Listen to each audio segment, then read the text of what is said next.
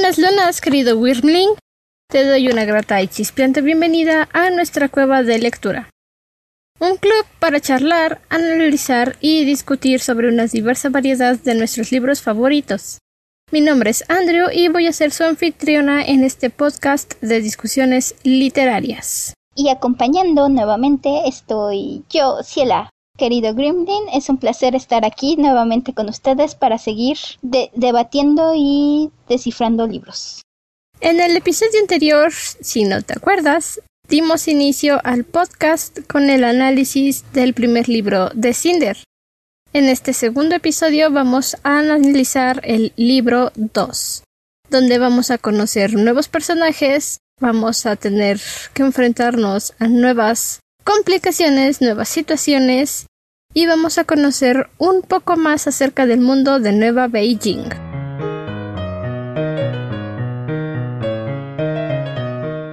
Libro 2. Por la noche, cuando estaba agotado de tanto trabajar, se llevaron su cama y tuvo que acostarse junto al fogón, sobre las cenizas. Hace unos momentos hablábamos del primer libro de Cinder, donde tuvimos una introducción a la ciudad de Nueva Beijing en la comunidad oriental, un país que se formó después de la Cuarta Guerra Mundial, que arrasó con una gran parte de los recursos naturales pero también llevó al mundo a 126 años de paz. Conocimos a Cinder, que es nuestra protagonista. También fuimos introducidos al príncipe Kai, el futuro emperador de la comunidad oriental.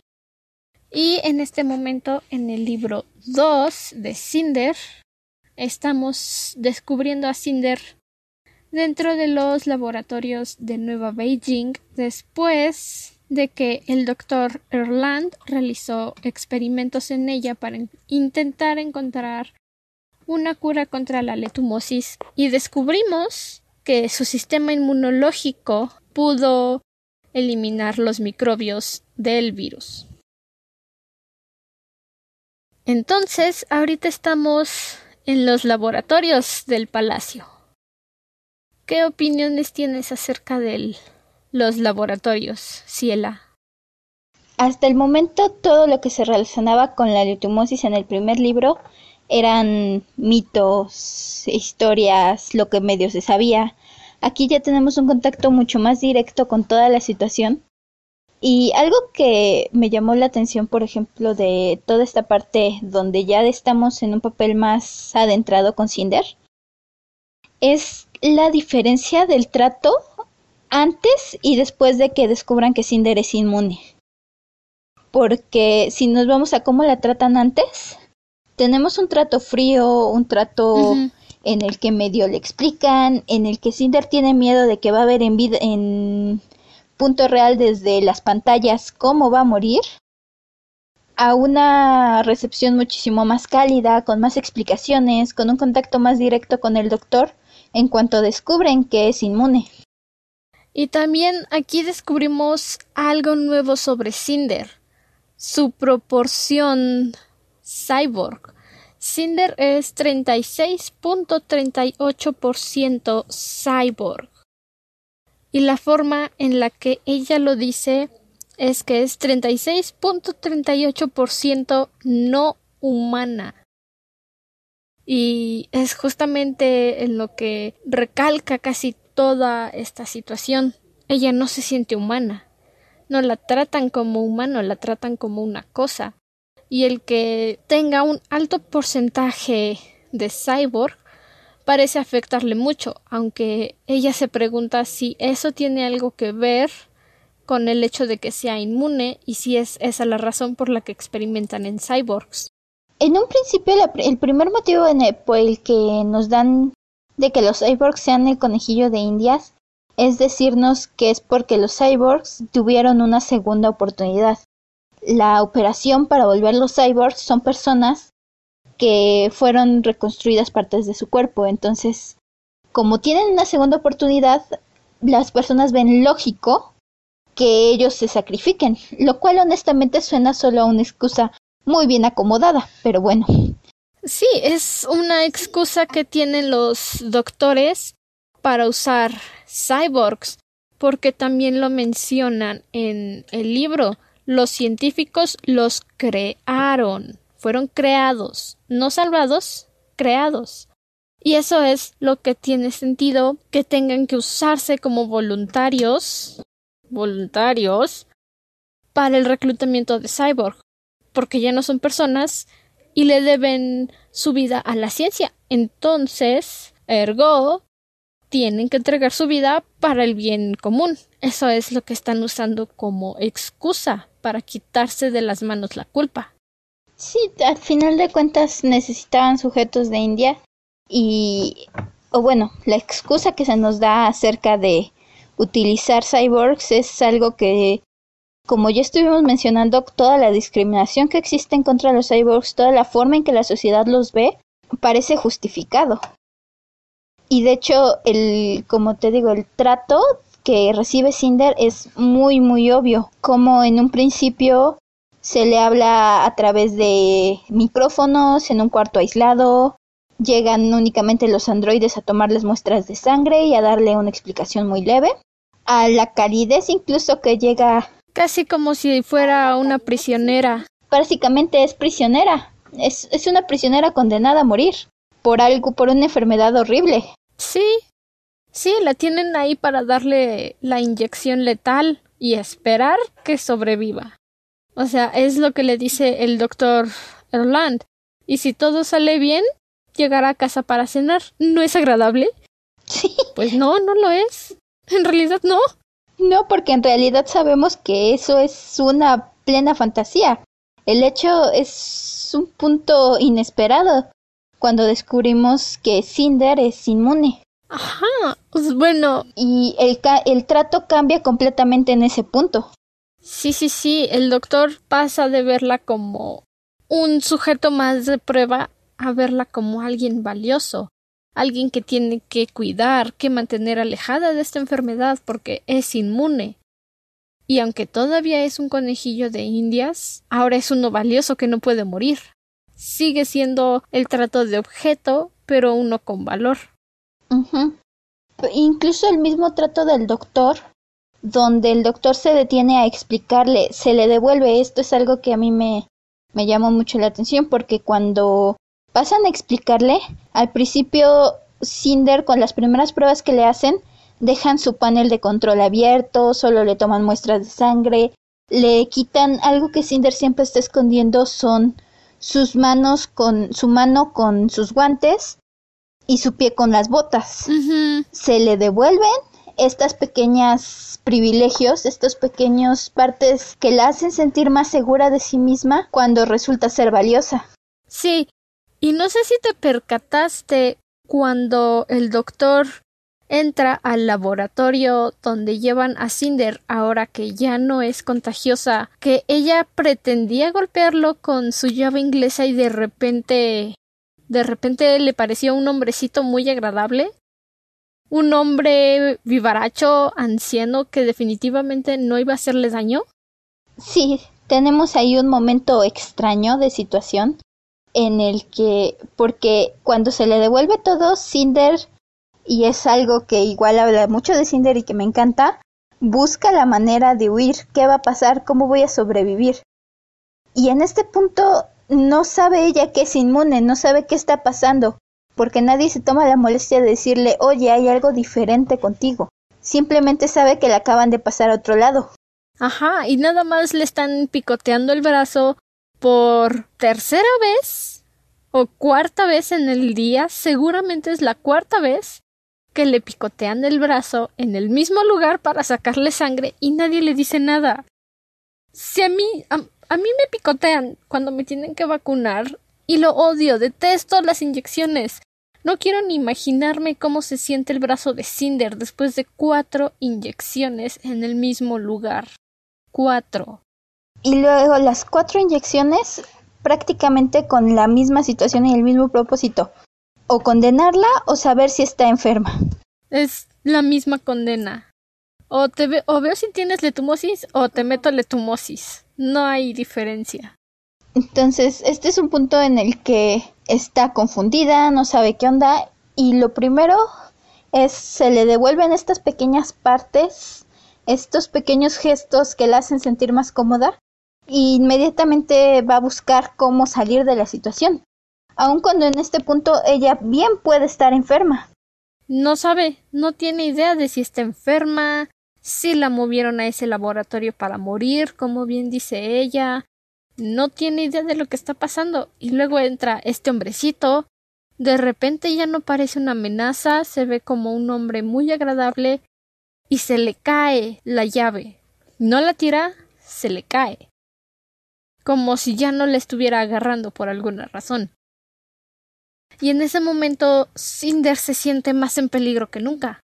Porque su detector de mentiras, su cerebro cyborg, que tiene una pantalla de red en el ojo, también tiene un detector de mentiras. Y puede descargar planos de donde quiera. Su cerebro es la Matrix. Básicamente. Y cuando se enciende su detector de mentiras, se siente en peligro otra vez. Este es un punto en el que y que poco y después se va recalcando más conforme vamos avanzando en el libro, donde empezamos a ver cierto contraste contra lo que le dice el cerebro de máquina de Cinder contra lo que le muestra, digamos, su parte humana. Porque también algo que averiguamos en este punto es que Cinder parte de hasta el momento solo sabíamos que su pie y su mano eran cyborg. Aquí en el centro de investigación nos damos cuenta de que es algo muchísimo. Y sus ojos, porque no puede llorar. Ajá, sus ojos. Pero aquí nos damos cuenta qué tan arraigado está su mismo sistema nervioso, está conectado, está mezclado con, con cableado sus vértebras, su corazón. Una gran parte de Cinder y del funcionamiento de su mente está conectada con el hecho de que es un cyborg. Sí, y te dicen que tiene costillas artificiales, tiene costillas de acero y su corazón también tiene un recubrimiento de acero. O sea, la mitad de su corazón es metal y la otra mitad de su corazón es músculo, es órgano. Entonces no solo es una mano una pierna y ojos. Es como si todo el sistema nervioso de Cinder fueran cables. Es tan grande su proporción cyborg que entiendo por qué no se siente humana. Porque en ese sentido, en ese nivel donde la carne y el metal están a un mismo nivel, aunque sea solo el 36%, realmente es difícil diferenciarte, difícil decir, bueno, es que soy humano o es que en realidad soy, soy cyborg, porque es una gran diferencia uno del otro y están muy similares en cuanto a proporciones. Y eso también explica por qué el cuerpo de Cinder no deja que se sobrecaliente, porque es demasiado demasiado sistema dentro de ella. En, comparando contra el otro cyborg que conocemos, que me parece que es el único otro cyborg que no conocemos, que llegamos a ver. Que hemos visto. Que es el hombre que decíamos que tenía un 6.4%, el pie, la prótesis en pie. Cinder, su mismo cuerpo está adaptado a ser parte máquina. Cinder es realmente un punto híbrido entre máquina y humano que aumenta porque me parece que hasta este punto ni siquiera Cinder sabe qué tanto metal, qué tanta máquina hay en ella. No tenía idea de sus costillas y mucho menos tenía idea del corazón. Entonces por eso cuando el doctor Erland le muestra su holograma de su cuerpo, de cómo está fabricado su cuerpo, ella misma se sorprende y dice wow, sabía que tenía metal, pero no tenía idea de que fuera tanto metal. Y creo que en ese momento fue como si una pequeña parte de su esperanza de ser completamente humano se desvaneciera. Parte, parece que parte del viaje y del crecimiento que tiene que hacer Cinder es aceptar todas estas partes metálicas de ella, que son parte de ella, pero que no le gusta pensar y aquí nos damos cuenta de que esto es parte e incluso puede ser que es lo que le esté dando una ventaja, una inmunidad, aun cuando no tenemos más detalles en este preciso momento. No, es la misma suposición que le da al doctor Erland. ¿Tiene mi proporción cyborg algo que ver con el hecho de que sea inmune? Y el doctor le dice tal vez sí, tal vez no. No lo sabremos, tengo que hacer un análisis de su sangre para poder responderle esas preguntas. Y es en este momento cuando el doctor empieza a mostrarse como un verdadero humano y empieza a referirse a Cinder como un verdadero humano, porque está preocupado por ella. Sí, y de hecho aquí podemos ver un cambio que es donde ah, realmente a mí es donde me empezó a agradar el doctor, porque podemos ver un cambio de 180 grados en su trato con Cinder donde pasa de ser distante, frío, incluso puede considerarse, como decíamos, un viejo verde que le gustan las cyborgs jóvenes. Habemos un lado un poco más paternal, alguien dispuesto a explicar, a resolver sus dudas, firme, porque en todo momento queda claro que el estatus de Cinder depende de que también coopere, e incluso cierta complicidad con ella, cierto respeto a mantener aquello que Cinder no quiere que otros sepan, este, oculto por ella. Sí, y aquí aparece una de mis partes favoritas de todo el libro 2, que es cuando el doctor empieza a comportarse como un niño al que le acaban de regalar su primer juguete. Está viendo todos los análisis de Cinder, todo su esquema y dice, oh, mire nada más, tiene una pantalla, una computadora brillante en su cabeza, es impresionante. ¿Sabía usted que no puede llorar? ¡Wow! Y sus ojos parecen casi reales. Alguien puso mucho empeño en ellos. ¡Oh! Y mire, su aparato reproductor está intacto. Tiene usted mucha suerte. Y entonces ya no es ese viejito verde, es un niño un niño con arrugas que está muy emocionado por averiguar cómo funciona su nuevo robot. Y Cinder responde sí, wow, bueno, si encuentra a alguien que crea que un cableado extravagante es atractivo, me lo avisa. Y aquí podemos ver claro la diferencia de perspectivas. Y debo decir, he visto mucha gente emocionarse de esa forma por la última computadora, el último celular, de mira ese dispositivo, mira esos gráficos. Y es básicamente la emoción que vemos en el doctor.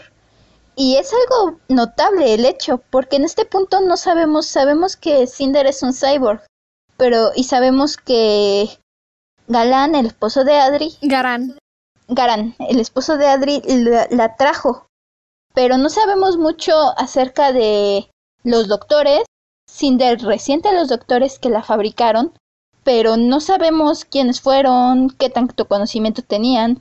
Y este es un punto donde descubrimos que Cinder es básicamente una obra de arte. Es una obra maestra que alguien recogió en Europa. Ni siquiera sabemos de qué parte de Europa. Sabemos que Garán fue hasta Europa solo para adoptar a Cinder y los científicos se tomaron la molestia de salvarle la vida a una niña convirtiéndola en un super cyborg básicamente porque con ese cerebro no tiene límites. Tiene acceso a la red o al internet como se le llama ahorita tiene acceso a la red puede agarrar los planos que quiera puede ajustar su oído para no escuchar como le dice al doctor prácticamente es invencible.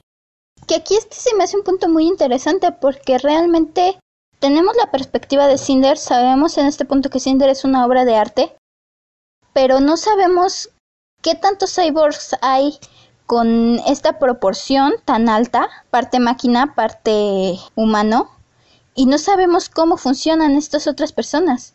No sabemos si es factible que existan otros cyborgs con conexión a la red, por ejemplo, que a mí no se me hace una idea tan disparatada o tan alejada. Si ya tenemos todos los humanos con acceso a las pantallas portátiles, que es como un equivalente a nuestros celulares, y en este caso que los cyborgs lo traigan integrado, se me, al principio se me hizo una idea muy lógica. Pero al darnos cuenta que realmente no es tan común encontrar las proporciones de Cinder, nos hace pensar qué tan comunes todas estas adaptaciones que Cinder tiene. Y sobre todo, ¿quién las paga? Porque Cinder era una niña y sus padres murieron en el choque del deslizador que le cobró la mano y la pierna. ¿Quién pagó la operación? Esa es otra de las cosas que permanece en el misterio todavía.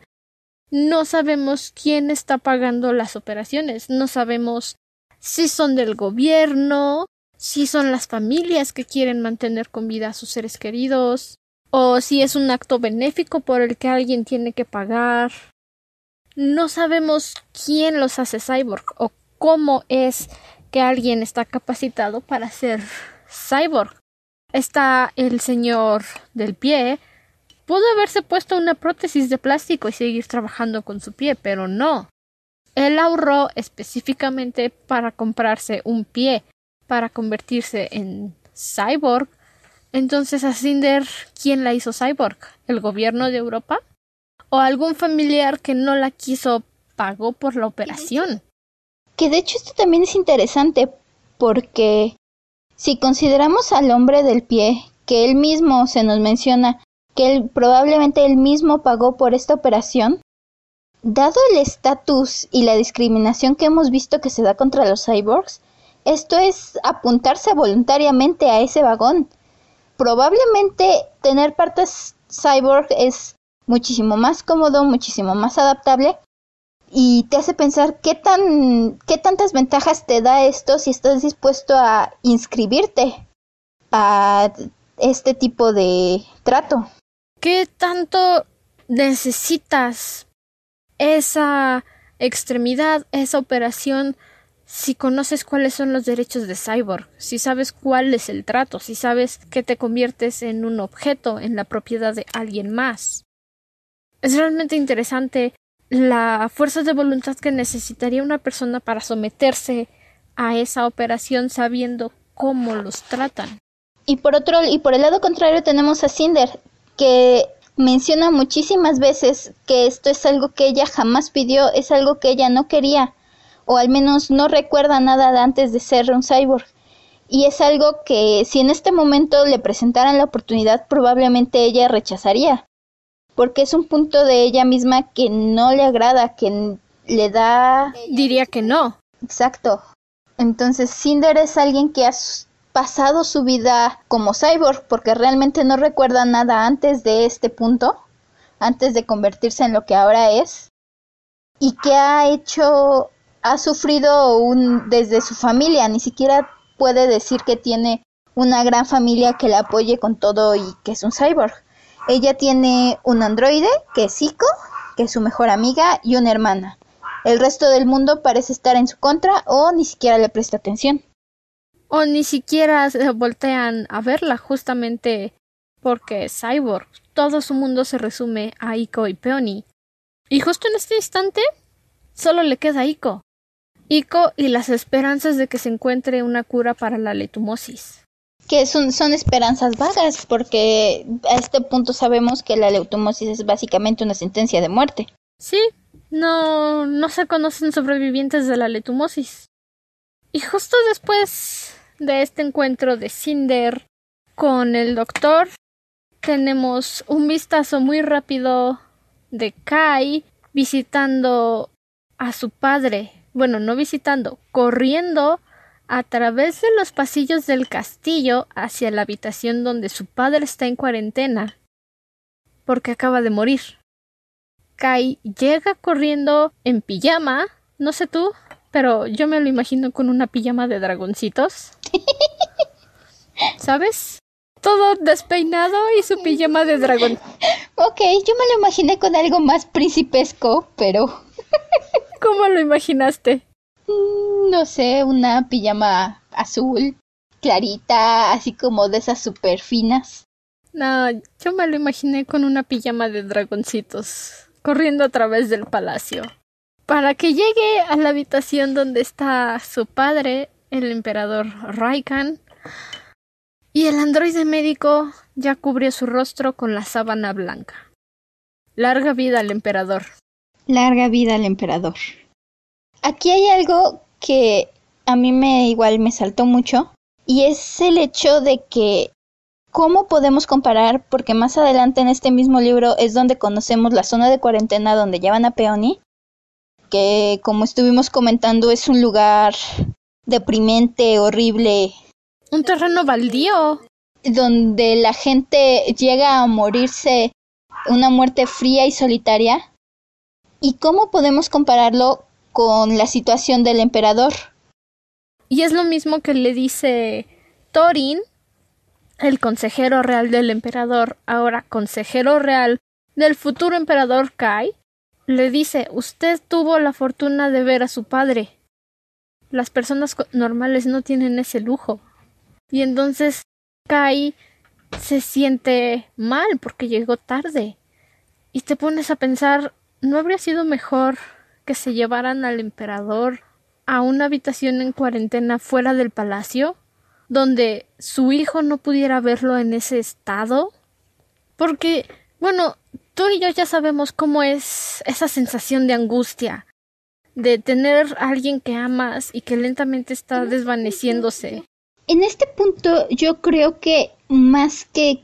O sea, leo eso y a mí me angustia ser Kai. Creo que aquí más que un que más que un consuelo para Kai es un consuelo y es una situación para el emperador. Y es lo que vemos después con Peony. Cuando vemos a Peony en la zona de cuarentena, Peony está sola. Peony se alegra de ver a Cinder porque es su contacto. Pregunta por su mamá, pregunta por su hermana, no sabe qué ha pasado con ellas. Le pide a Cinder su pantalla para poder comunicarse, que de hecho es algo que me llamó la atención, que algunas personas todavía contienen su pantalla como último vínculo. Y este es yo creo que más que un consuelo para los familiares, para las personas enfermas. Porque a mí me parece que aquellas personas que quedan en la cuarentena sufren más todo ese proceso que decíamos, esa tortura psicológica de estar entre los gritos, el olor a podredumbre, el tacto frío, a saber que la persona, que tus familiares están al otro lado, que no se pueden tal vez acercar, pero poder saber que tu familia te está visitando. Incluso hay un pequeño momento antes de que muera el emperador, donde podemos ver una pequeña broma entre Kai y su padre. Entonces el emperador nunca está solo, no pierde contacto con su familia. Sí, eso podría ser un buen consuelo para el enfermo. Y sí, tienen toda la razón del mundo de darle ese privilegio al emperador, porque es el emperador. Pero aún así no puedo evitar pensar en toda la carga emocional que es para Kai. Es un niño y está perdiendo a su papá. Perdió a su padre de la misma forma que perdió a su madre por la letumosis y seguramente tuvo que pasar por lo mismo con su mamá, verla tendida en una cama, lentamente desvaneciéndose. Es complicada esa situación porque tanto para Kai como para el emperador debe de ser muy duro tener que verse a través de una ventana. Sí, o sea, no hay un contacto directo, obviamente, por las cuestiones, pero y más aún, Kai no solo está perdiendo a su padre, porque aún así, aun cuando es repetir la experiencia que, como dices, probablemente pasó con su madre, en esta ocasión, además de todo, está recibiendo él la carga de su padre. Entonces no solo está de luto por su padre, es pierde todas las oportunidades, todo el cualquier opción del futuro que podría haber tenido como príncipe. Ahora no puede darse esos lujos, es el emperador hay muchísima más responsabilidad sobre sus hombros y en un periodo, como decíamos, muy corto de tiempo. Sí, y es justamente lo que le dice Thorin. Prepararé la conferencia de prensa. Y Kai le responde ¿Conferencia de prensa? La nación debe de enterarse que el emperador ha caído. Y Kai entra en pánico, pánico absoluto, porque ahora él es el emperador. Aunque tenga que realizarse su ceremonia, ya es emperador. Desde el momento en que el emperador Raikan murió, Kai se convirtió en emperador y no quiere. Está tan asustado de, tener que dirigir un país que no quiere que la nación se entere. Y es también en este momento cuando uno de los personajes más conflictivos de toda la serie aparece. Civil Mira. La taumaturga principal de la reina levana Blackburn de Luna. Luna. Entonces, 126 años después de la Cuarta Guerra Mundial, Luna ahora es una monarquía. Ahora es una nación independiente. Y hay gente viviendo allá arriba. Y no solo tenemos gente, no solo tenemos un grupo de terrícolas que se desarrollaron por otro lado. En este punto los lunares tienen su propia cultura, sus propias costumbres e incluso algo que nos empiezan a mencionar, los dones lunares. Ciertos poderes de los que carecen los, los humanos normales. Tenemos algo llamado el don lunar que de acuerdo a como explica el doctor Dimitri Erland más adelante, es la capacidad de manipular la bioelectricidad de una persona, misma habilidad que tienen los tiburones para detectar a sus presas. Y lo estoy diciendo de memoria. No lo estoy leyendo.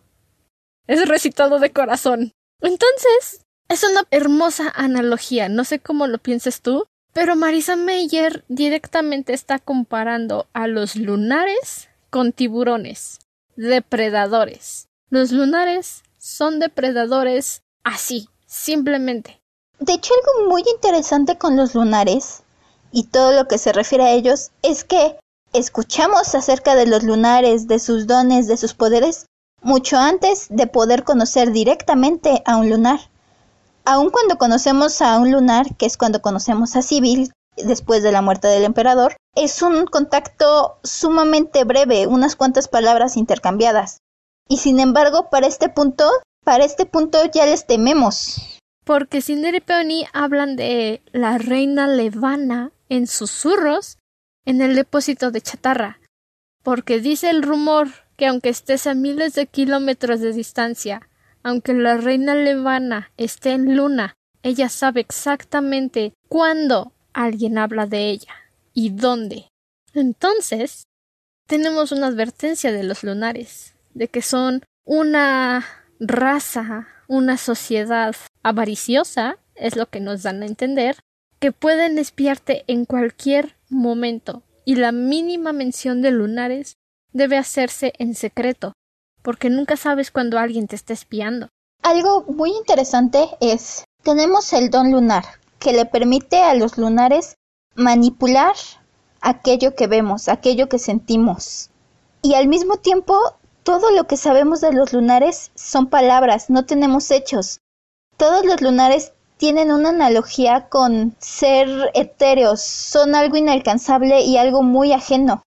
Les tememos, todo lo que sabemos de lunares son los rumores que se escuchan de una época en la que Luna y la Unión terrestre estaban en armonía, lo que significa que ahora Luna es una nación enemiga. Y te lleva a pensar ¿qué hace una taumaturga lunar en el palacio de la comunidad oriental? ¿Qué es lo que está planeando Luna hacer? Pues tenemos igual menciones de que ha habido muchas pláticas de paz por mucho tiempo. Y aquí vuelven a entrar. Los lunares han estado rechazando las propuestas de paz. Ellos dictan los términos y es algo que se ve a lo largo del libro con los lunares. Lo que es un lunar dice es lo que se hace, lo que Levana dice es lo que tiene que pasar. No pregunta, exige.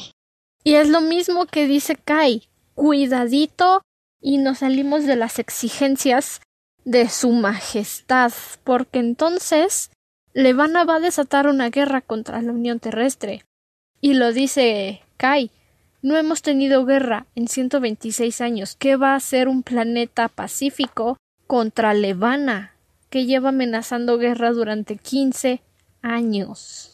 O sea, que no solo han estado luchando contra la letumosis todo este tiempo, la comunidad oriental tiene el peso más grande de todos. Están tratando de contener a Levana. Y aquí volvemos a la carga que cae sobre Kai, porque nos damos cuenta en este punto que realmente no es solo su país el que está dependiendo de sus decisiones como emperador. Hasta cierto punto, si Kai comete el error, puede traer guerra a toda la tierra una guerra que parecen destinados a perder. Todo el planeta. Y de verdad es aterrador la forma en la que Kai y Thorin hablan del asunto. Si Luna declara la guerra, la Unión Terrestre va a perder. Así, fríamente, vamos a perder. Y eso te pone a pensar qué tipo de armamento, qué milicia tiene Luna para que la Unión Terrestre esté destinada a perder sin siquiera intentarlo. Desde el mismo, desde la misma taumaturga, que de hecho esta es una palabra que yo no conocía y que busqué y encontré que la definición era una persona que tiene el poder para hacer milagros o actos prodigiosos. ¿Y qué tanto habla desde este punto nos da a entender cómo es la cultura en Luna? Este es uno de los más de las personas más importantes en Luna. Es alguien que puede manipular a la gente y no solo con palabras, puede hacer literalmente que ellos vean, sientan lo que quieren. ¿Qué puede hacer un ejército de personas así? Sí, sí, sí, toda la razón. Y Kai también lo dice. ¿Cómo podemos luchar contra alguien que con el simple pensamiento puede detenernos? O sea, no tenemos la capacidad. Y los taumaturgos tienen tanto poder, solamente Sibyl Mira es la taumaturga principal de la reina levana. Todavía no sabemos cómo funciona la corte lunar, no sabemos cómo funciona el país, la nación, pero sabemos que los taumaturgos, o al menos Civil, tiene el poder suficiente para hablar en nombre de la reina. No sé tú, pero ni siquiera he visto que los funcionarios de la reina Isabel tengan tanto poder. Honestamente, en este caso, yo cuando empezó a surgir el personaje de Civil, no le presté tanta atención. A mí se me figuró más como una espía dentro de la corte, alguien puesta para poner los ojos en las en los movimientos de la comunidad asiática, que realmente aquí poco a poco nos van mostrando el nivel de peligro que se tiene e incluso la manera en que ésta habla y en que ésta sabe en esta breve conversación que tiene la que tiene Civil con Kai ella, en el momento en que aparece, sabe que el emperador ha muerto. Ya tiene listo los preparativos para que la reina Levana llegue a la tierra, lo cual es una situación aterradora. Es evidente que tienen espías que saben qué está pasando en el palacio y ni siquiera se toman un momento para intentar disimularlo. Son directos. Y la forma, la asinidad que tiene Civil para decirle al futuro emperador no se angustie, ya preparé todo lo necesario para la llegada de Su Majestad. Dices, wow. Primero, no es tu país, no es tu casa, no es tu lugar, pero ya está manipulando los hilos que tiene al alcance, todo lo que tiene frente a ella para hacerse cargo y Kai ni siquiera puede hacer nada por impedir la llegada de Levana, no puede decirle que no, porque entonces ella lo va a tomar como un acto de guerra tienen a Kai a cañón de pistola y no puede hacer nada. Y ni siquiera lo han amenazado. Y creo que ese también es uno de los puntos más aterradores. Porque todo lo que nos dicen de los lunares, que es de hecho un punto interesante, porque cuando hablamos de los lunares normalmente tenemos se dice, se rumorea, se escucha. Han dicho.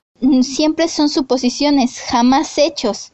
Y creo que eso tiene mucho, mucho enfoque contra de que los lunares se enfocan mucho en ilusiones, te hacen ver lo que ellos quieren.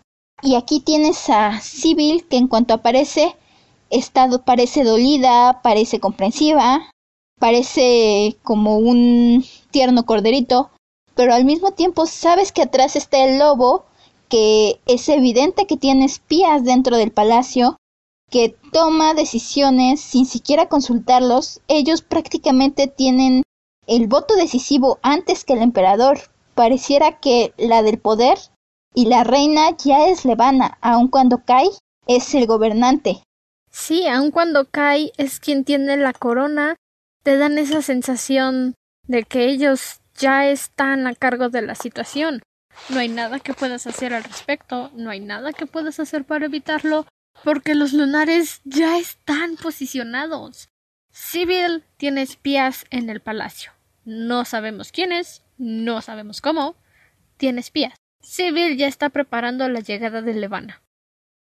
No sabemos qué necesita, no sabemos por qué está llegando justo ahora, pero está llegando. Y Kai menciona algo muy importante que más adelante nos aclara el doctor Erland. Tienen que quitar los espejos del palacio. No puede haber superficies reflejantes en el palacio de Nueva Beijing. Y más adelante el doctor Erland nos explica que los espejos muestran la verdad. Una analogía a la reina malvada de Blancanieves. Y resulta que no pueden controlar propiamente los, los lunares. El encanto no les afecta a ellos. Por lo tanto, si se ven en un espejo, se revela la verdad, se revela la mentira. Y es por eso que Levana jamás aparece en televisión, bueno, no en televisión, en propaganda de la red, sin su velo blanco. Siempre que se muestra en televisión, siempre que se muestra, Levana está usando un velo blanco, porque su encanto no puede pasar por las pantallas. De hecho, aquí podemos ver algo muy interesante porque mientras que en Nueva Beijing tenemos, hablamos, una sociedad avanzada tecnológicamente, tenemos esta unión que es Cinder entre humano y máquina, es obvio que los lunares tienen cierta aversión a ciertas tecnologías. Los lunares evitan, como dices, Levana no aparece por propaganda, no aparece en video. La única forma de ver a Levana es cuando la ves frente a frente. Y esto es interesante, porque a final de cuentas, cuando hablas de una computadora, una computadora siempre te va a mostrar tal cual lo que recibe. Es no puede tener los matices y la capacidad que tenemos de reconocer algunas cosas los seres humanos. Entonces es en este punto puede ser bastante obvio lógico el hecho de que Levana no pueda controlar algo a través de las ondas de una pantalla y al mismo tiempo por el otro lado tenemos algo, tenemos lo que son los espejos, que de hecho desde hace mucho tiempo normalmente los espejos tenemos la asociación de que te muestran la verdad, de que te muestran el alma propia. Sí, y tiene bastante sentido que los lunares no quieran reflejarse en un espejo porque entonces su encanto, su mentira, su engaño no funciona y para mantener su poder tienen que seguir creyéndose la mentira, tienen que seguir creyendo que tienen el poder. Y entonces tenemos el punto y pues pues también por eso el hecho de que Levana actúe sin esperar opiniones implica que ella sabe que tiene ese poder y no va a permitir que se lo quiten así nada más. Y aquí hay un punto muy interesante. En este punto Levana es el enemigo, es a quien empezamos a ver como la antagonista humana, o bueno, lunar de la historia, porque mientras la leutomosis es una adversidad invisible, aquí ya tenemos a alguien tal cual, un enemigo enfocado, un el villano de la historia. Un enemigo tangible. Y mucho de su poder se basa justamente en esto, en poder proyectar mentiras, en poder demostrarle a la gente lo que ella quiere que ellos vean. Entonces, en este momento yo únicamente he leído el primer libro, pero me hace pensar que una clave que se necesita en cierto punto para derrotar a este enemigo es justamente eso. La verdad es el enemigo de los lunares. Sí se necesita usar la verdad, por así decirlo, para derrocar a Levana. Pero Levana también es la hierba mala que tienes que quitar del jardín. Y no sabes que es hierba, no sabes que está haciendo daño en tu jardín porque crece como una hermosa flor. Mientras que bajo tierra sus raíces ya están extendiéndose y abarcando todo el espacio. Así es Levana. Puedes verla, sabes que posiblemente sea mala, pero tiene tanto poder que va a ser muy complicado que un poquito de verdad acabe con ella. Y justo después de esto tenemos una breve visita de Cinder con Adri. Adri está furiosa porque regresó del laboratorio. Le dice que no puede creer que sea tan inútil. Nuevamente, Adri no, no ve a Cinder como alguien valioso Cinder se lleva a Iko al depósito de basura porque, oh sorpresa, sorpresa, encontró su calabaza. Algo muy inteligente también es que conforme vas avanzando en el libro, uno conoce la historia de Cenicienta. La historia de Cenicienta se ha contado muchas veces. Entonces vas identificando los elementos de la historia. Y sí, de hecho literalmente en el libro 1 de Cinder, cuando encuentran el coche, el auto es un auto, en este punto se considera un auto viejo, es lo que sería para nosotros probablemente un auto último modelo. Para Cinder en ese punto ya es una carcacha obsoleta. No sé si último modelo. Yo lo visualicé como un bochito. Puede ser, los bochitos son muy duraderos. Pero dado que se ve que la tecnología ha avanzado muchísimo, ¿qué auto ha durado tanto tiempo? Porque es un auto que ha durado muchísimo en, en el vertedero y que aún no se ha acabado, tiene reparaciones, aún puede ser salvado. Bueno, no creo que sea un Audi. Esos coches no duran tanto. Entonces debe de ser un bochito. Es tecnología alemana. Esos autos aguantan una bomba. Puede ser. Y aquí literalmente tenemos la mención, me parece que es por parte de Ico o Peoni, que el coche es una calabaza.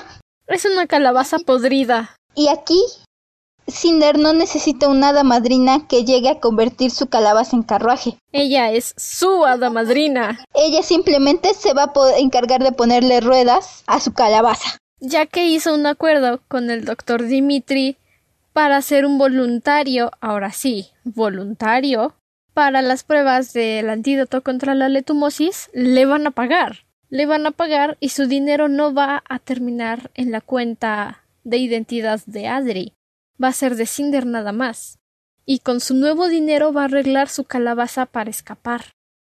Y se va a ir a Europa para averiguar de dónde viene. Y le cuenta a Iko de que no le cuenta que es inmune, pero le cuenta de lo que sucedió. Le cuenta que la dejaron volver, que le van a pagar. E Iko está muy emocionada porque va a volver a tener a Cinder.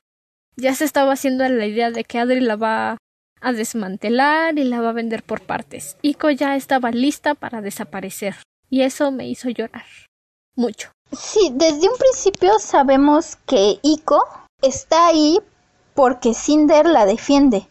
Y de hecho Iko es incluso un arma para Adri en cierto punto. Porque una de las formas en que Adri controla a Cinder es amenazando a Iko. Y eso se ve desde nuestro primer encuentro con Adri. Entonces, en este punto, sin Cinder, Ico pierde valor para Adri, que incluso se ve no tiene el suficiente conocimiento tecnológico como para saber cuánto valen las cosas o qué puede sacar de ello. No, es como si no supiera absolutamente nada de lo que sucede a su alrededor. No sabe cómo funciona la sociedad. Y eso te hace preguntarte qué tanto dependía Adri de Garan. No tanto creo que se puede saber cuánto, cómo funciona la sociedad, porque de hecho incluso en una de las primeras vistas de Adri está pensando en casar a sus hijas. Cuando vemos por primera vez a Adri, a Pearl, a Peony, les están probando los vestidos para el baile. Y el comentario que hace con respecto a Pearl es que no necesita que baile, necesita que encuentre marido. Esto, si lo sumas a las múltiples menciones que hace Adri acerca de que su familia tiene problemas económicos, nos da a entender que sabe que en cierto punto va a necesitar alguien o algo que las mantenga. Y te da mucho la idea de cómo funciona para ella el mundo. Está usando a sus hijas como trampolín para convertirse en una vieja lagartona. Adri, de hecho, se me hace un personaje interesante. No es un personaje bueno, o bueno, en el sentido moral, no es una persona buena, pero es el tipo de personaje que se me hace interesante en el sentido que te puedo decir que yo encuentro a Severus Snape interesante o a Eponin de Los Miserables interesante. ¿A quién? Eponin. Es un personaje del libro de Los Miserables, pero son personajes que encuentro interesantes porque aun cuando hacen cosas malas y horribles y deplorables moralmente, puedes ver hasta cierto punto qué los motiva y los motivos a veces pueden ser interesantes. Por ejemplo, algo que encuentro yo con Adri muy interesante es que durante todo el libro lo que a ella la maneja y lo que a ella la mueve es ira y dolor. Puedes ver en Adri, aun cuando la primera vista que te da de ella es muy superficial, muy fría, le está buscando marido a las hijas, al mismo tiempo sabes que tiene problemas económicos y que probablemente está buscando cómo subsistir, tal vez incluso subsistir sin Cinder para poder seguir manteniendo a sus hijas. Y puedes ver que culpa a Cinder por lo que le pasó a su esposo y posteriormente cuando Peony se infecta por lo que le pasa a su hija y siempre que ella hace algún movimiento o alguna acción drástica, siempre es antes de un momento doloroso. El dolor es lo que la mueve y ese dolor se transforma en ira. Entonces eso creo que la hace un personaje bastante interesante, más allá del ser cruel por el hecho de que es cruel. Hay algo ahí que la mueve. A mí me parece más interesante tu forma de ver a Adri, porque para mí siempre, siempre ha sido la madrastra mala, ambiciosa, que solamente ve para ella y sus hijas. No le importa lo que le ocurra a los demás. Es algo que quiero tocar en Adri, pero eso es hasta Scarlett, me parece que es en el libro dos o tres de Scarlett, donde hay algo en particular que quiero tocar de Adri. Pero por lo que vemos de ella ahorita, es una mamá que se preocupa por sus hijas, un poco más parecida a la madrastra que vimos en el último live action de Cenicienta que hicieron de Disney, cuando le cuenta a Cenicienta la historia de por qué se casó con su padre, que es solamente por sus hijas. Así es como yo veo a Adrilyn, una mujer que solamente se preocupa por sus hijas. Lo único que le importan son sus hijas y nadie más. Y si les está buscando marido es porque seguramente va, busca un hombre con dinero que cuide de ellas y así ella ya no tener que preocuparse.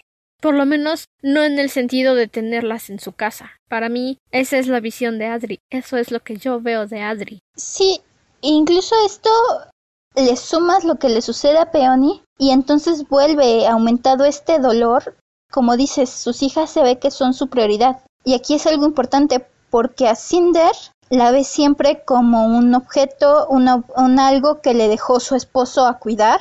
Y esto es algo que se ve un poco también en la precuela de Fallas, donde vemos una pequeña discusión de ella con su esposo y podemos ver que ella le pregunta por qué no vio primero por las hijas que ya tenía antes de ir a buscar algo más de que encargarse. Sí, y también le dice eso Adri a Cinder antes de entregarla al reclutamiento de cyborgs. Yo nunca te quise. Garán tuvo la idea de adoptarte, pero yo nunca estuve a favor de que adoptara una monstruosidad como tú. Adri jamás va a ver a Cinder como una persona, eso es algo que nos queda muy claro. Y Adri jamás va a preocuparse de que algo malo le ocurra a Cinder. Entonces ahí nos queda muy claro que la relación de Cinder y Adri es solamente tutora legal y la niña que tiene que cuidar. Y ni siquiera al menos así por parte de Adri, porque yo creo que si Cinder no hubiera sido un cyborg,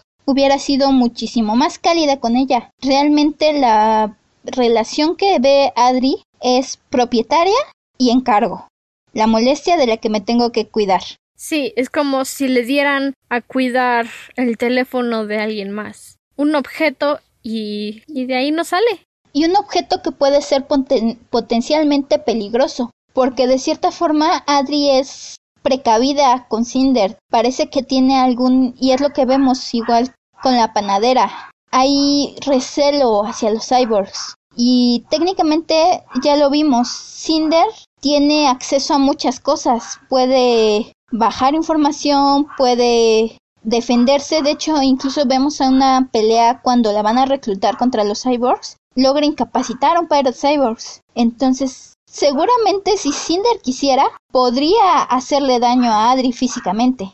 Y yo creo que eso es algo de lo que ella es muy consciente. Podría, y es una de las cosas que menciona Cinder con el doctor Erland. Tienen tantas restricciones contra los cyborg porque tienen miedo de que se rebelen. Y si lo piensas lentamente, si lo analizas, si lo siguen deteniendo así, si lo siguen restringiendo de esa forma, al final sí se van a rebelar. Pero va a ser como cualquier revolución. Van a hacerlo para que les den los mismos derechos que tienen las demás personas.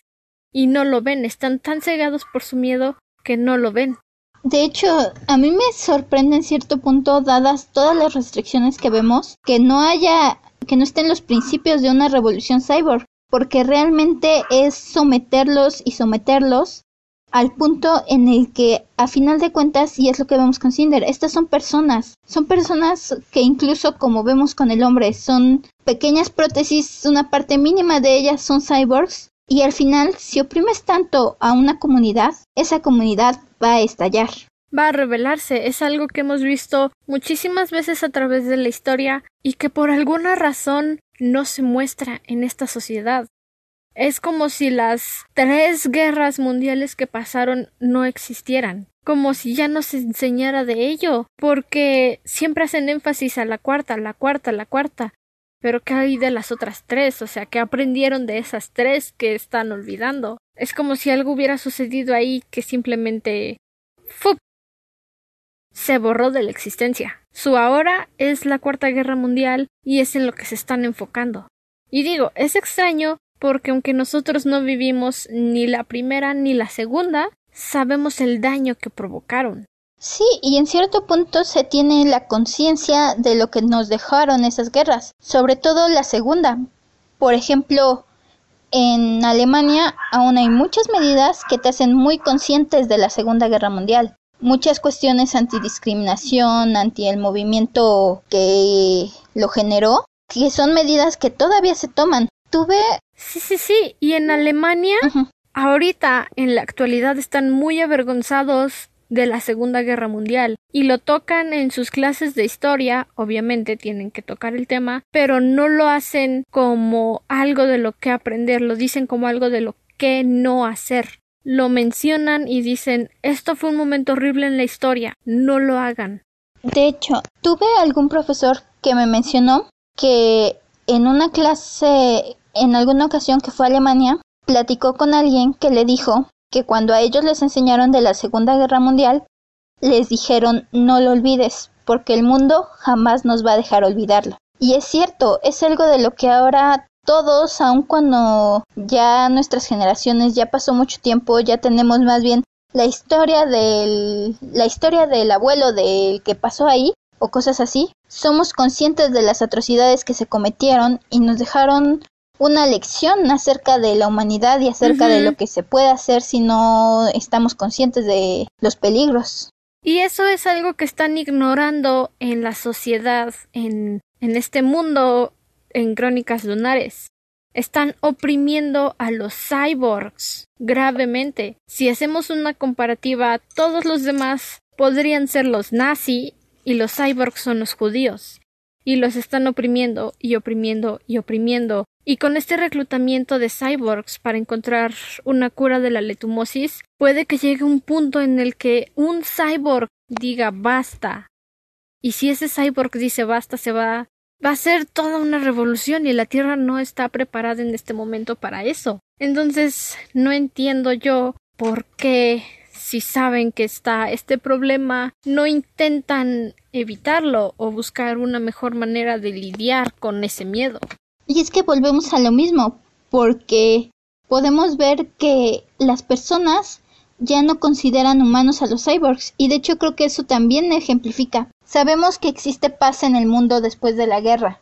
Los humanos están cansados de matarse unos a otros, pero no temen oprimir a los cyborgs. Entonces, y podemos ver en varios ejemplos a través del libro que los cyborgs no los consideran humanos. Y después de que los cyborgs son injustamente tratados, llega Levana a la Tierra.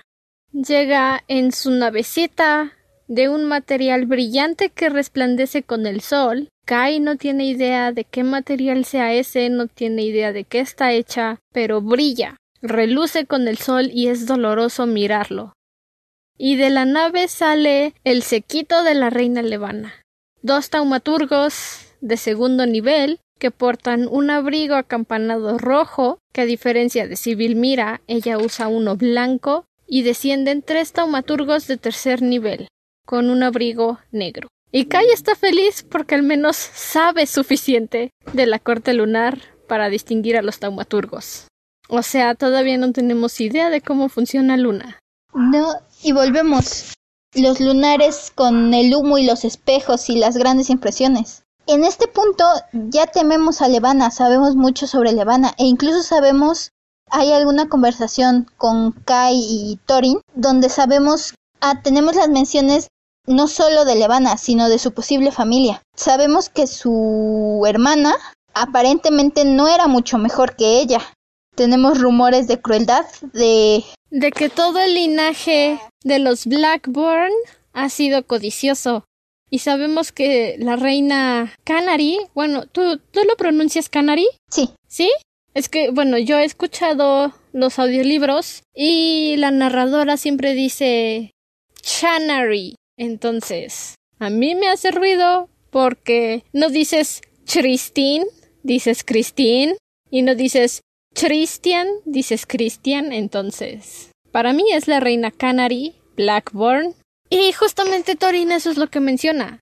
La reina Canary ordenó que le quitaran los pies a su costurera para que no tuviera nada mejor que hacerle vestidos todo el día. Y Levana es peor que Canary. Y hacen una mención de la princesa Selene, la hija de la reina Canary que murió cuando tenía tres años. Hasta ahora lo que sabemos de Luna es que son unas bestias despiadadas. Esa es la mejor forma que tengo para describir a los lunares ahorita. Son bestias despiadadas.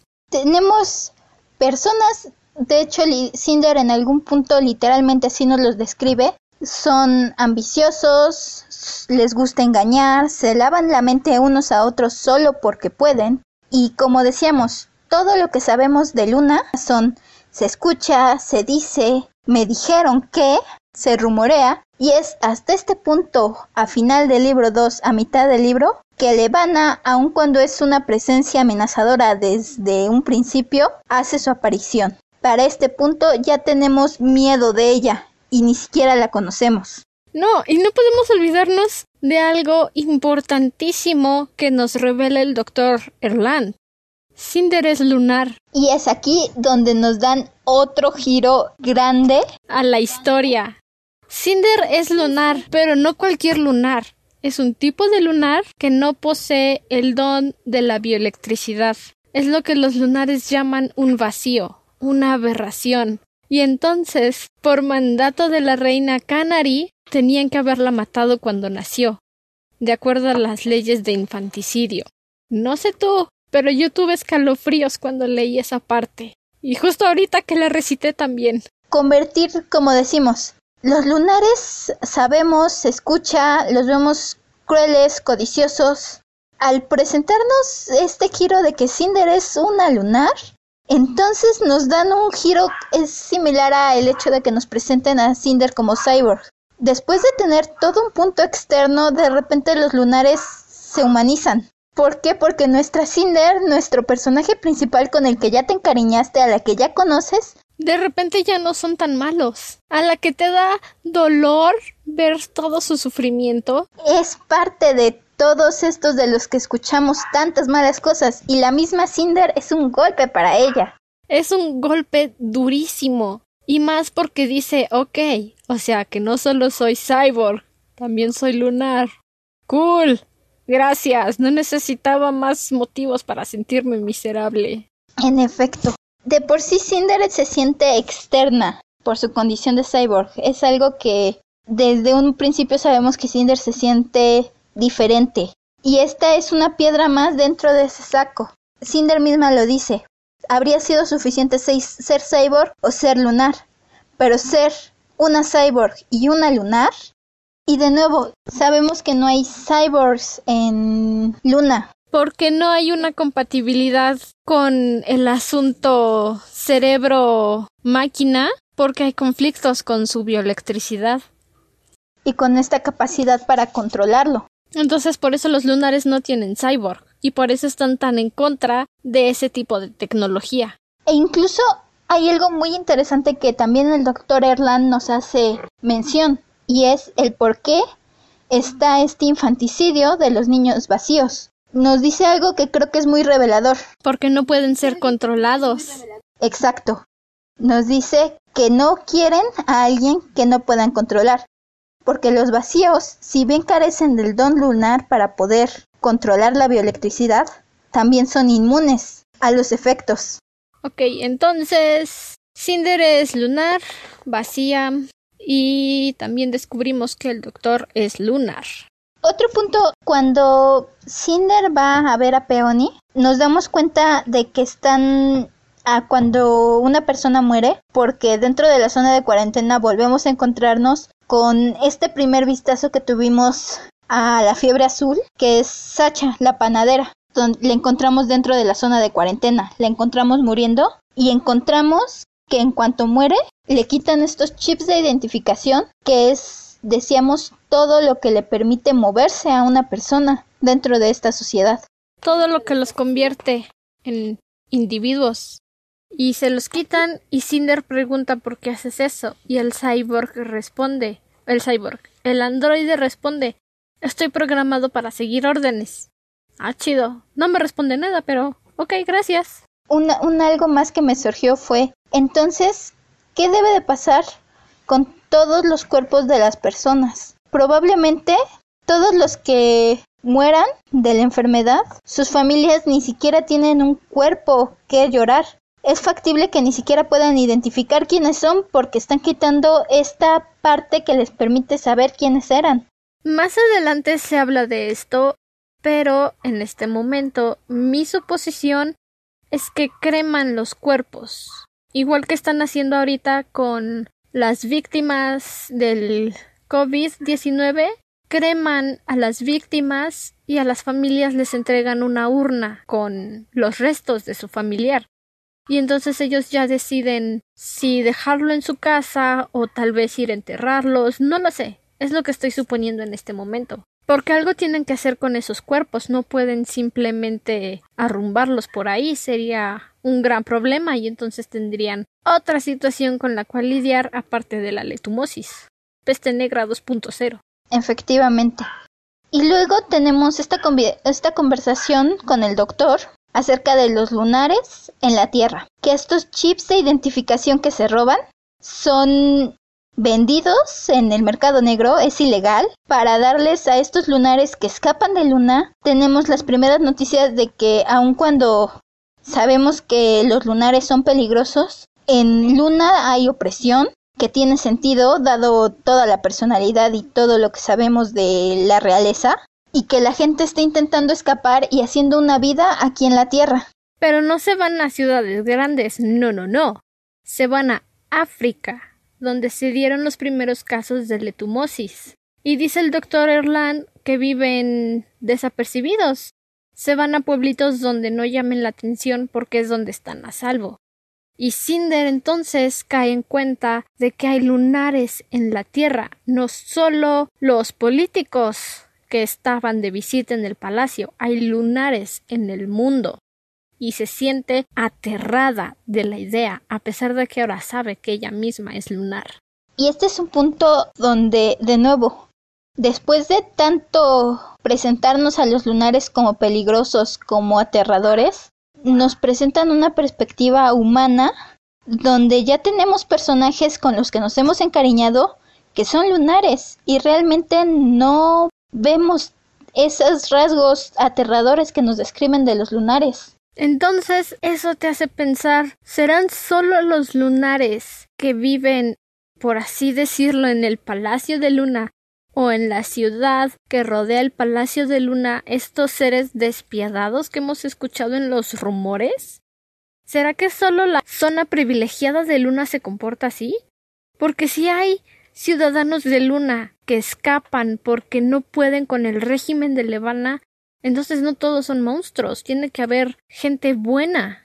Y aquí también hay otro punto. Tenemos la terrible fiebre azul, el terrible monstruo, que resulta, según nos explica el doctor Erland, trajeron los lunares a la Tierra. Lunares vacíos que no sabían que eran portadores de la enfermedad. Oh no, entonces, pobrecita Cinder, cyborg, vacía, lunar, posible portadora de letumosis. Damn. Eso es un golpe. Y aquí vuelve esa culpa que tiene Cinder por Garán. Y esa culpa que Adri misma le inculca. Porque si los lunares trajeron la leutomosis a la Tierra, ¿quién dice que ella no fue portadora en cierto punto? Y entonces, ahora realmente pudo haber sido su culpa, que Peony se haya contagiado. Aunque el doctor logró tranquilizarla y decirle que el microbio no sobrevive en la ropa, ahora es lunar. Y tal vez lo traiga todo el tiempo encima y no lo sabe y así se contagió Peony. Cinder ni siquiera está segura, ahora solo está aterrada. Igual aquí tenemos un punto interesante y es esta comparación de traer enfermedades extrañas al huir de otro lado. Incluso el mismo doctor Erland nos hace la comparación. Las ratas llevaron la peste a Europa, los europeos llevaron enfermedades a América. La historia repitiéndose una y otra vez. Donde tenemos un grupo de personas que buscan una mejor vida, pero al mismo tiempo están trayendo un peligro que se ha convertido en el gran en uno de los grandes enemigos del libro. El peor enemigo es el que no puedes ver. No sé quién lo dijo, pero son sabias palabras. Muy sabias. Antes de cerrar con este segundo episodio de La Dragona de los Libros, vamos a mencionar nuestros momentos favoritos del libro 2 de Cinder, nuestro personaje favorito hasta el momento y nuestra frase preferida. Si quieres, comienzo yo porque el anterior fuiste tú primero. Adelante, Andrew. Uno de mis momentos favoritos fue la visita de Kai al emperador Raikan. Es algo... Es, que es triste, es angustioso, pero me agrada que Kai aún así intenta animar a su papá e incluso le ofrece una androide de compañía. No puedes culpar al niño por intentar. Te da mucho a ver de la relación entre Kai y su papá, aun cuando no tenemos mucho tiempo con ellos juntos. Aun cuando ya está por estirar la pata. Sí. El siguiente momento fue la charla que tuvieron Cinder y Kai camino a ver al doctor Erland cuando están hablando sobre las complicaciones que pudo haber tenido Nancy, el androide de Kai, y al final Cinder se entera que el emperador murió y se siente súper incómoda súper incómoda porque ni siquiera le preguntó si estaba bien. Eso duele. El siguiente, sí, el siguiente momento fue cuando nos enteramos que Cinder es lunar. Es... válgame. El doctor lo suelta tan repentinamente. Le dice, ah, sí, sí, es usted lunar, señorita Lynn. ¿No pudiste haberme dado un poco de espacio para razonar? No, no tenías que aventármelo así nada más. De hecho, te tiran el plot twist de la nada y te quedas así de ¿qué? Te cambian un montón de perspectiva en solo un momento. Todo cambió en ese momento. Lo siguiente que me gustó fue la llegada de la reina Levana a la comunidad oriental. No me agrada Levana, desde un momento se los digo. Me encanta como villano, es un villano muy bien hecho, es un buen personaje, no me agrada. Pero me encantó el teatro que hace para presentarse ante el príncipe regente, bueno, el futuro emperador de la comunidad oriental. Lo único que le faltó fue un musical. Los, las trompetas entrando frente a ella para anunciar su llegada. Sí, la fanfarria real. y luego uno empieza a cantar como en Shrek. ¿Cuál? Nada, como en Shrek cuando hacen las fanfarrias y uno se emociona y sigue tocando. sí, se sigue con su con su show personal. Exacto. Y por último, me encantó cuando Adri le grita a Cinder que es una inútil, que no puede creer, que no sirve para nada, y Cinder se defiende y le dice yo no pedí nada de lo que sucedió, no planeé que nada de esto pasara y no es mi culpa si no puedo ayudarles a salvar a Peony. Al menos yo lo intenté. Es un momento tan fuerte, tan poderoso de Cinder y tan hermoso. Sí, creo que es... Vemos a Cinder siendo sarcástica muchas veces, pero ese es de los puntos donde de verdad se defiende en contra de lo que es el trato que le da a Adri y la familia. Sí, ¿Cuáles fueron tus momentos preferidos del libro 2 de Cinder? Creo que coincido con varios de los tuyos, de hecho. Mi, bueno, el primero es cuando el virus comienza a desaparecer, que está el doctor viendo y comparándolo, me pare, comparando el virus en tiempo real, creo que con libélulas. Oh, sí, cuando dice... Y de repente dice, una se fue. Acaba de desaparecer una pequeña luciérnaga verde. Exacto. Es, ese momento fue... Es, para empezar, ya dijimos, cuando se entra Cinder de que es lunar te mueven todo, pero ese es un momento donde te quedas así de ¿qué? Espera, ¿qué? Y creo que es el primer momento del libro donde me hizo detenerme, regresar un poco y volver a leer porque no me la acababa de creer. a mí también. Luego, el siguiente creo que coincido contigo es toda la discusión que tiene con Adri cuando regresa del laboratorio, que es un momento, como tú dices, muy fuerte para Cinder, es, no sé, me pone, me, me emocionó mucho ese momento y fue Creo que me gusta mucho cuando Cinder demuestra fuerza. Ya en el capítulo pasado te comenté que me gusta cómo se defiende contra los androides. Y esa pelea contra Adri muestra mucho de cómo se sienten al respecto ambas. Sí, es fabuloso esa, ese momento. Otro momento es igual la plática que tiene con Kai en el ascensor. Es tan natural como poco a poco se van sintiendo más en confianza como todavía tiene el cliente mecánica y el emperador este súbdito, pero al mismo tiempo empiezas a ver una conexión entre los dos y es una conexión muy natural. Entonces ese momento la verdad me encanta. Cuando visita Peony en la zona de cuarentena, se me hizo un, un momento triste, pero al mismo tiempo te da una perspectiva de cómo es para las personas ya que están enfermas. Y igual la llegada de Levana creo que es un punto excelente de cierre de este libro y es de creo que mi momento favorito de todo el libro 2. Te da toda la presencia y la fuerza de que ya llegaron los lunares. Oh, oh. Sí. Esa impotencia que sientes cuando Levana baja de la nave protegida por su sequito de taumaturgos. Tanto poder en tan poquitas personas y, y la falta de posibilidades que tienen en la comunidad oriental para defenderse. Tienen es incluso le dicen no es una nave muy grande, es una nave pequeña, pero es una nave pequeña que puede traer mucho mucho caos. Sí, mucho poder en tan pequeño espacio. Y es algo que todo el libro viene amenazando y que vas temiendo y este es el primer momento, es la mitad del libro y es la primera vez que vemos a Levana, pero ya le tenemos miedo, entonces creo que es muy de todo lo que es Levana, toda la producción que ha sido es como su momento cúspide hasta el punto. como decíamos, su producción, su teatro que monta ella sola. Exacto. ¿Cuál fue tu frase favorita? Mm, creo que mi frase favorita no es de este libro 2, no es algo que diga un personaje, es una descripción cuando muere el rey y Kai hace esta pequeña esta se hace esta descripción de cómo se siente Kai.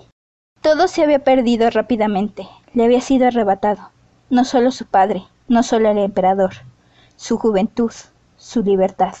Creo que esa ha sido mi, fue mi frase favorita del libro 2 porque es todo lo que implica para Kai. Es muy simbólica y es todo lo que implica tanto como futuro emperador, como joven, como todas estas capas que nos han planteado y todas estas responsabilidades que tiene Kai, se encapsulan perfectamente en esa pequeña frase. Todo lo que implica la muerte del emperador para él. No es únicamente a un nivel personal, sino también es a un nivel de responsabilidades, de puesto, de, de muchas cosas y bien lo dice Kai, enumera toda la forma en que esto le pega. ¿Y la tuya? ¿Cuál fue? Mi frase favorita fue una broma entre Cinder y el doctor Erland, cuando el doctor le pregunta a Cinder si ha tenido problemas para mantener recuerdos después del accidente en el deslizador que cobró su pierna y su mano. Y Cinder le dice, no sé, de hecho, no recuerdo nada antes de la cirugía.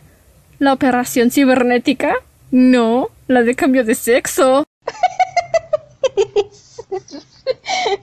Adoro a Cinder. Me enamoré de Cinder completamente en ese momento. En esa broma yo dije, sí, de, de aquí soy. Ella es de las mías. Y más vale que no le pase nada malo a mi preciosa cyborg.